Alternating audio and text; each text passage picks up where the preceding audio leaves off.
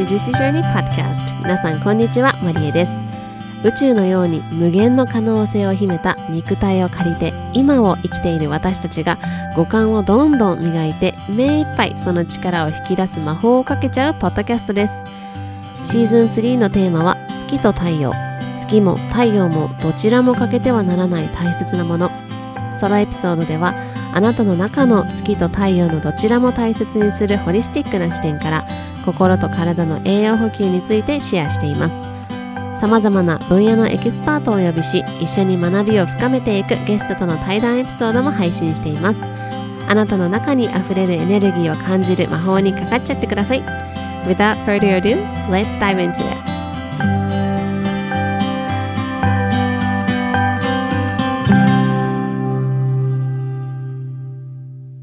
Aloha, my loves. Thank you so much for tuning in to another episode of Juicy Journey Podcast. You're listening to episode 135. 皆さん、こんにちは。今日も聞いてくださって本当にありがとうございます。このポッドキャストは毎週水曜日と土曜日の週2回配信をしております。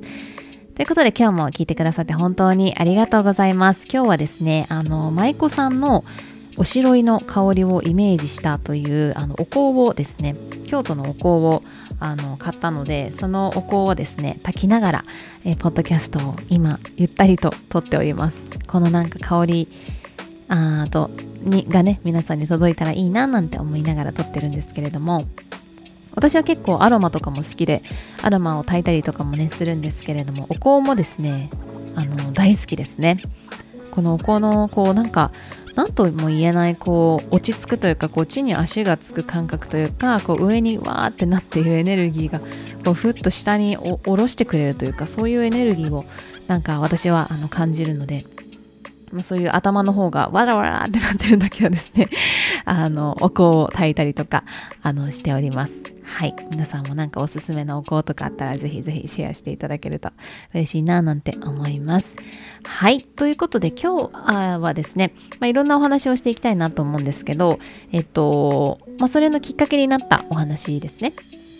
が、えっと、週末ちょうど週末にですね大学時代からあの仲良くしてくれているお友達があの遊びに来てくれていて私のお家に泊まってくれたんですね。で、まあ、東京こんなにあのレストランもたくさんあるしいろんな新しいことが集まっているあのところではあるんですけれどもあのおうちご飯が食べたいというあの愛おしい選択をしてくれてですねあの私のお家で一緒に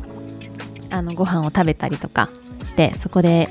あ時間をね一緒に過ごしてあの泊まった泊まっていってくれたんですけれどもなんかお友達がですねあのこんなに快眠だったの久しぶりだったってていう風に言ってくれたんですね。でまあそれもまあ、いろんな、まあもちろん食事中もそうですしいろんな話をしたりとか、まあ、いろんなこう アロマ炊いたりとかあの本当にあのその子も出張で来ていたのであの心も体も癒してもらえたらいいななんて意図しながらあの空間を作ったりとかあとはセルフケアのですねあのシェアとかをしていて夜な夜な2人でですねあのセル セルフケアをやったりとかあのアロマの話したりとかいろいろしてってでじゃあもう寝よっかっていう風になってあの私も結構寝るの早いって言われるタイプなんですけどでもあのもう3呼吸ぐらいでですね彼女はあ寝たんだなっていうぐらいすごい早かったんですね。私より早い人がいるんだって思うぐらい早かったんですよ。でまあ次の日もあのすごいあのめっちゃよく眠れたっていう風に言ってくれましたしなんかこう自分のメンテナンス大事だねっていう風にも言ってくれたりとかあとあのなんかあのサロンやってほしいみたいなことを言ってくれたのでなんか本当にやっぱりこう楽しんで自分のケアをやるというか楽しこうこうこうしなきゃいけないからとかこうすればいいんでしょっていうのではなくてその全力でそのケアを楽しむというかそのケアって方法いろいろセルフケアの方法って本当にいろいろあるじゃないですか。それをこう楽しんでやること。であのセルフケアだけにとどまらず何においても本当に一番大事だなっていうふうに、まあ、改めて感じました。で目の前のことにこう歪みなく見るというんですかね。こうこんなのとか本当に聞くのかなとか例えば別の話で言うと自分なんかとかこんな仕事とかこんな職場環境とかこんな国とかね。いろいろありますけれどもその自分が捉えていること自分が見ている世界っていうのはあの歪んでいることがあるんですよね。それは自分の思い込みもそうだし周りからこう周りって言ってもそうあの昔からずっと言われてきてそれがそうなんだっていうふうに思い込んでいることとかもすっごいたくさんあるし私ももちろんたくさんたくさんあります。でもその何事もその歪みなく見るというか歪みがあるんだろうなってこうなんとなくふわっとねそれがあっちゃいけないとかじゃなくて思いながらこう物事を多角的に、まあ、ホリスティックにいろんな角度から物事は本当にいい悪いもそうだけじゃなくてその本当に丸い形というか本当に全部立体的だからこっちから見たらこうあっちから見たらこうじゃあ上からだったらどうだろう下からだったらどうだろうっていう、まあ、そういう視点を持つというかその目を養うっていうのも本当に大事だなっていうふうにあの改めてあの感じました。はい、さてですねあの今日はそんなセルフケアの話の続きからですねあのブレーキのない車は大変っていう話に入っていきたいと思います。はい、ブレーキのない車大変ですよね。走り出してアクセル踏んではいいもののもうえどうやってあの踏んでも踏んでも止まれないみたいな。もう本当にもう全く効かないと。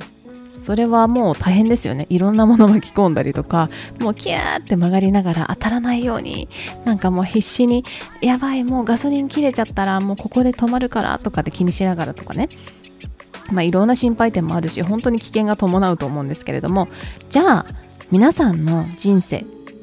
皆さんの日々ですねを、まあ、車に例えるとこれ結構よく言われますよね。自分の人生の車のあの運転席に座ろうみたいな話って言うと思うんですよね。助手席に座らずに自分のあの車の人生のまあ、運転席に座るみたいな話って結構例えで車って使われると思うんですけど皆さんのその人生とか日々を車に例えるとブレーキありますか？どうでしょうか？ブレーキありますか？そしてそのブレーキはあのしっかりと効きますでしょうか？5回踏んでかろうじて5回目になんかちょっととちょっとスローダウンしたとかじゃなくて踏みたい時に踏めるかどうか。そしてアクセルを踏みたい時に踏めるかどうか、うん、もしくはねこのブレーキがあるないのその反対でアクセルが効かない。止まり続けているっていう車もあの大変なんですよね。それが人生とかだったらそこでこう巡りがねあの止まってしまうっていうこともあのあります。であの、まあ、最近、まあ、最近じゃないですね。結構長い間よく聞く悩みというかよくあのメッセージとかでいただくのってあの頭が休まってない感じがしますっていうのってよく聞くんですけどもあのいかがですか？皆さんどうでしょうか？頭が休まっている感覚ありますか？日々。なんかねそのあのよくメッセージいただくのは例えば瞑想中に頭が静かにならないとか頭がずっとワーワー言ってる感じがするとかってこれってあのうん日々のこの頭のノイズっていうのはブレーキとかアクセルがしっかりメンテナンスされていてメリハリのある状態かどうかっていうのを伝えてくれてるんじゃないかなっていうふうに思うんですよね。で今この言ってる話はもちろんあのー毎回車もだって車検出すじゃないですか。でちょっとなんか聞き悪くなったなとかちょっと今日今日なんかこっちはあなんか調子悪悪いなっていうことでディーラーにもディーラーとかあの修理のところに持って行って見てもらう。でメンテナンスしてあじゃあまた走り出せるねっていう風になるわけなので必ずしもこの頭のノイズがあのダメだというかそのメンテナンスされてない状態がダメだっていうわけじゃなくってそういう時もあるんだからそのそれを日々ねあのメンテナンスしよう。そしてその駆け込み寺みたいなのも作っておこうみたいなのもすごく大事だと思うんですね。であの私も、まあ、瞑想っていうのは前回のエピソードですね。134でもあのお話をしているんですけれども、まあ、日々プラクティスしているあのものでもあるんですね。で、まあ、この詳しい話はですねその前回のエピソードを聞いていただければと思うんですが、まあ、私のその仕事柄そういう瞑想っていうのがすごく役に立ってるんだっていう話をしました。でその私も瞑想っていうのを日々取り入れてる中で時々あるんですよ。あの次のこと考え出したりとかもうあのただ座って目つぶって何か考えてるみたいな 状態で全くこう瞑想とは言えないもうかけ離れている状態の時も全然あるんですね。うん、であとはこう次のことを考えるとか具体的なものじゃなくって何ってわけじゃないのに本当に頭がざわざわしてもなんかこういろんな人が喋ってる感覚になったりとか、まあ、頭の中がうるさいっていう風になったこともあるしそれが寝る時にあったこともあるんですよね。もうなんかその頭が何かっていうのはわからないんですよ。もうなんかざわざわあのー、すっごい人がいるあのー、なんか建物の中で自分が立っているとみんなが喋っている言葉がざわざわって聞こえてくるじゃないですか。そんな感覚で寝る時もそういう頭のなんかノイズみたいなのを感じたことがあって、まあ、寝られないみたいなのも私は実際に経験していて、まあ、お仕事の関係であの2時とか3時とかに起きて仕事をしてた時があったんですね午前。でそこで、まあ、不眠症みたいな感じになった時もありますし、まあ、そういうのもいろいろ私はあの経験してきて今があるんですけどこれって頭のお片付けそして心、まあ、感情のお片付けみたいなところがすごく関わってきていてじゃあその頭のお片付けって何ですか？心のお片付けって何ですか？っていうと緩め力だと私は最近このキーワードが降りてきたんですね。緩め力。緩める力ですね。うん。ね、この緩め力っていうのはメリハリだと思います。で、あの、まあ、現代の生活においてね、昔はその光源氏がいた時代ですよ。あの時代ね、ちょっとね、話それちゃうんですけど、光源氏がいた時代あるじゃないですか。あの、その時って、もう街灯とかも、ま、ゼロなわけなんですね。でその時に香りを使った遊びっていうのが、まあ、流行ったんですね。で、まあ、なぜかなぜかというかその香りをあのなんだろうこの香りはどういう香りだみたいな当て合うゲームとかもゲームっていうかあの遊びみたいなのもやってたみたいなんですよその当時の人たちは。でその香りっていうのはすごく大事。私はこの香りなんだとかこの香りを調合して、まあ、着物に忍ばせておくみたいなのもあのそれはおしゃれの一つでもあったんですけれども自分のアイデンティティでもあったと。で真っ暗な夜ですよ。本当に街灯もゼロですよねそんな当時。で夜中に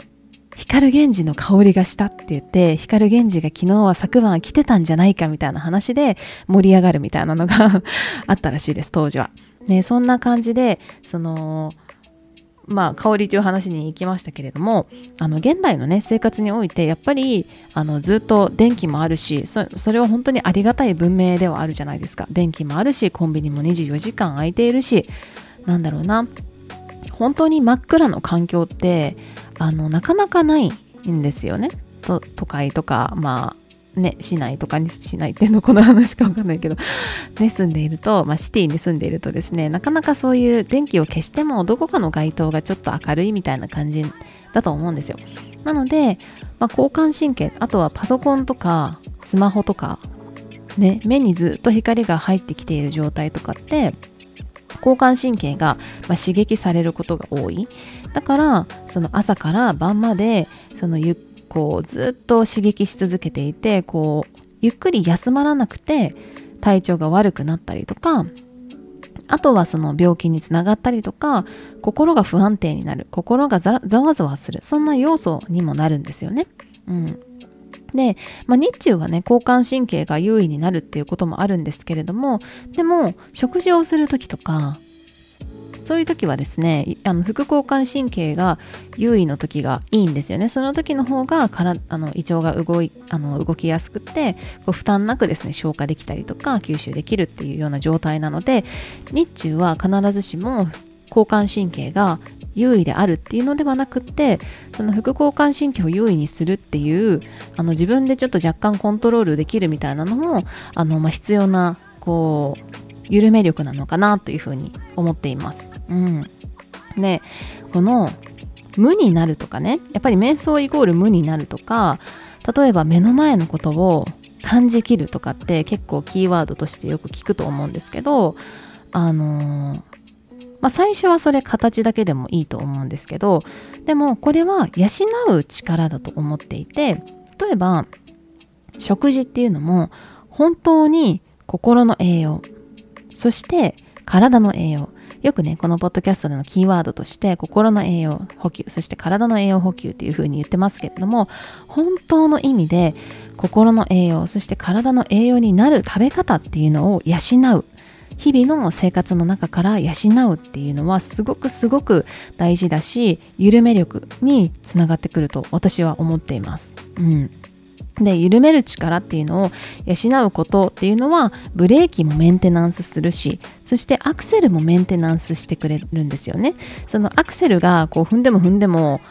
イーンってなって動かないっていうのはあの必ずしも休めているからではなくってその進めない進むことに対する怖さだったりとか周りのノイズとかでなかなかこう踏めないアクセルがうまく作動しないようになっているっていうこともあるので緩める力っていうのを養ういろんな今要素たくさん言いましたけど緩める力っていうのをトータルで緩め力っていうのをひとまとめにするとそれを養うことっていうのは自分のその心も体もそして人生もメンテナンスしているというかセルフケアをしているっていうことにつながるかなっていうふうに私は思っています。でまあ最初はねやっぱりデジタルデトックスとかっていうのもあの流行ってますしどこか自然に遊びに行ったりとか誰かのガイドを得るっていうのもすごく効果的で大事だと思うんですね。でそこからです。そこからがすごく大事です。その、まあ、誰かのガイドだったりとか実際にやってみてそれを体で体感するそして心で感じる感じ取る。でその時だけじゃなくってその静けさだったりとか緩める力その緩まった感覚っていうのを自分の体の中で起こしていくっていうその静けさっていうのをどこかに行くから誰かにやってこうガイディングしてもらうからできるんじゃなくてその静けさっていうのを自分のものにする自分の中に取り込んでいくっていうのがすっごく大事です。うん、であの以前の少し前のエピソードの中でも、えー、前後のご紹介をしてまして道中の情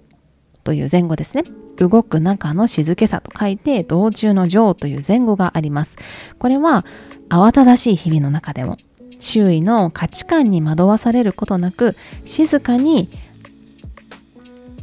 え 静かに安定に。そして静寂の中でしか得られない心の静けさというのは本当の静けさとは言えません。ざわざわしている中でも静けさを得ることが本当の境地を体得したことになるのですというのをですね、この道中のジョーというこのスヌーピー、心を整えるスヌーピー、悩みが消えていく禅の言葉という本の中でご紹介あのされていました。で、本当にこの通りで、あの周りが、あのー静かになることっていうのは現代でそんなにないと思います今後。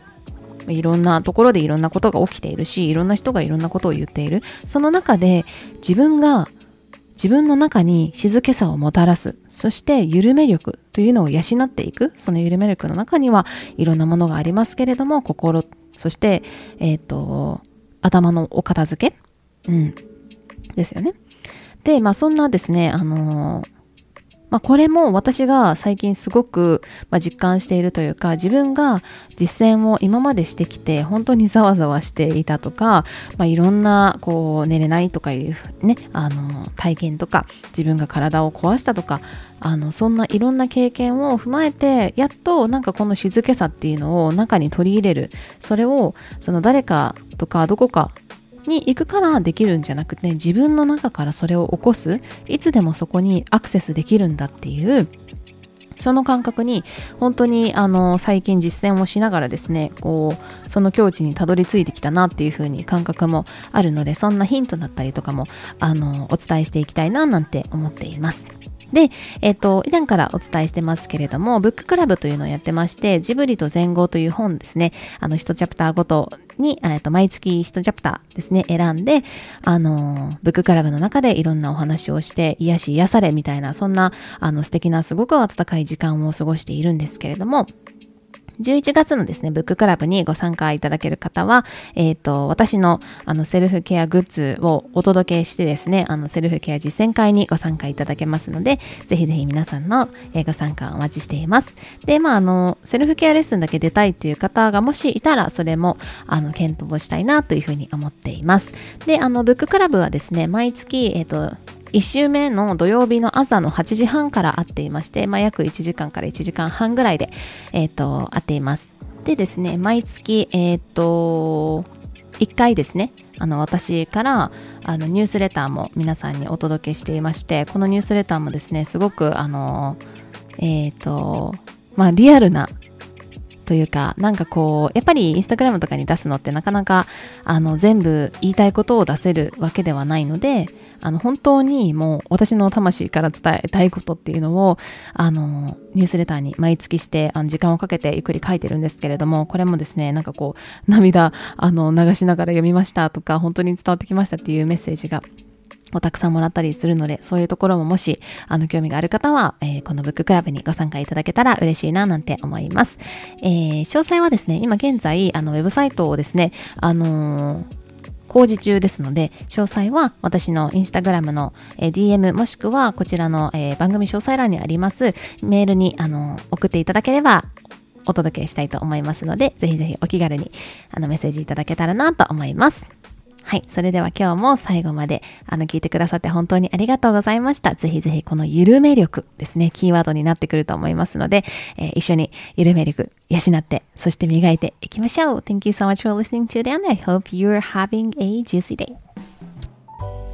今日も最後まで聞いてくださり本当にありがとうございます。ぜひこの魔法を広げていくためにお友達とシェアいただいたり星マークポチッとまたは番組のレビューを残していただけるととっても嬉しいですそれではまた今日もあなたにとって愛いっぱいのジューシーな一日でありますようにまた次回お会いしましょう I'll see you next time. Bye!